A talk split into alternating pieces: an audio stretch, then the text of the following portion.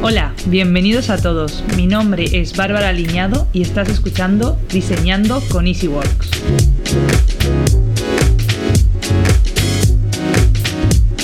Hoy es nuestro primer podcast y me gustaría empezar agradeciendo a todos que estéis aquí escuchándonos. Os invitamos a todos a mandarnos vuestras impresiones, sugerencias de temas o preguntas de los temas que hablemos, tanto por email como en los comentarios de este podcast. ¡Comenzamos! Hoy vamos a hablar de impresión 3D y del futuro de la misma para las nuevas generaciones. Es raro, pero de vez en cuando aparece una innovación tecnológica que cambia fundamentalmente la forma en la que vivimos, incluso en la que viajamos o trabajamos, y realmente lo que pasa es que se reorganiza o se crean posibilidades y procesos nuevos. Ejemplo de estos pueden ser la imprenta, Internet, incluso los robots industriales que tan de moda están hoy en día. La fabricación aditiva es una de estas innovaciones. Aunque su adopción generalizada ha sido lenta, la fabricación aditiva tiene el potencial para reformar ampliamente el proceso de elaboración de todo lo que hacemos en nuestro día a día.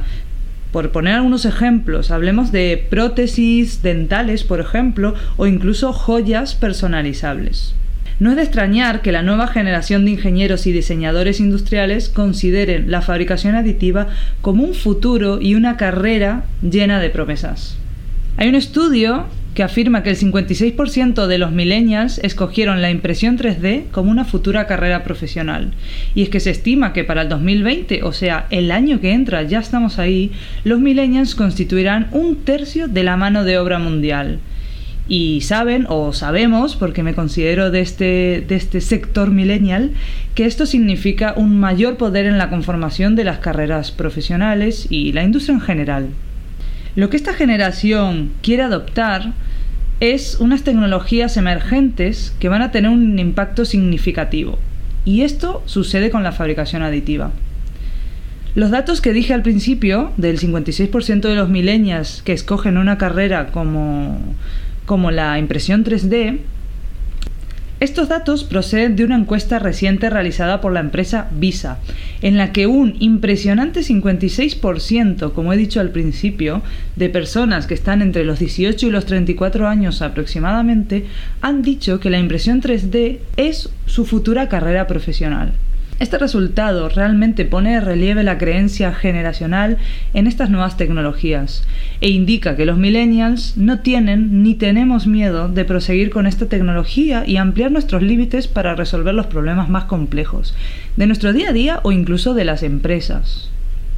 Por ejemplo, los desafíos relacionados con la logística y la gestión de residuos, si los artículos y productos se imprimen en tres dimensiones, por ejemplo, no tienen que enviarse. Esto es algo muy importante. Se pueden imprimir muy cerca de un lugar determinado, lo que sucede con la gestión de residuos que os comentaba hace un momento, por lo que se reduce considerablemente el tiempo de entrega, los costes, etc.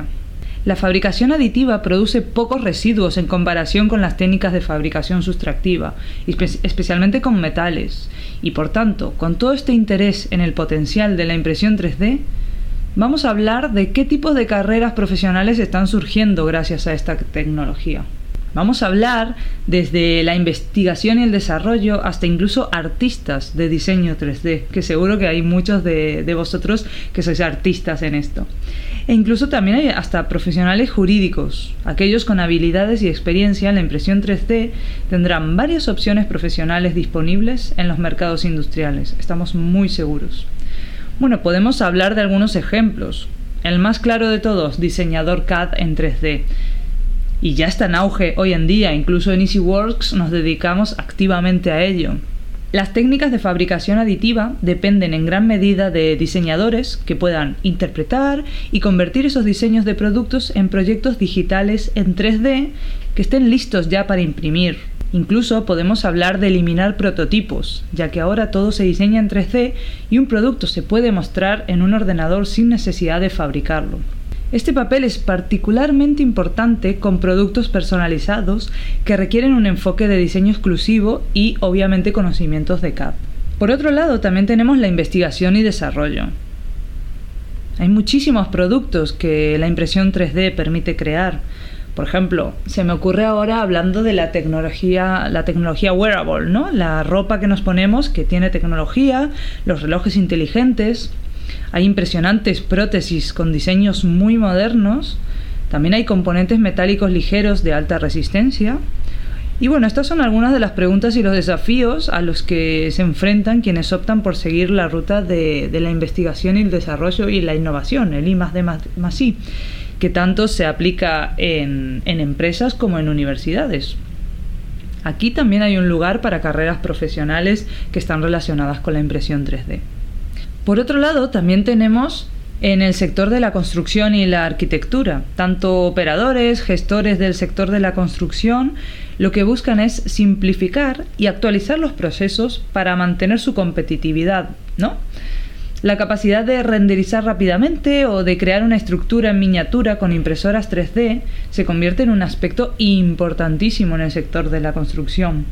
Esto puede eliminar gradualmente la necesidad de documentos de construcción y acortar el proceso de desarrollo en general, ya que una vez que diseñamos en 3D, luego podemos aprovechar estos diseños para hacer tanto, pues por ejemplo, documentación técnica, documentación de marketing, incluso documentación de inspección, que puede ser muy útil para la construcción y la arquitectura.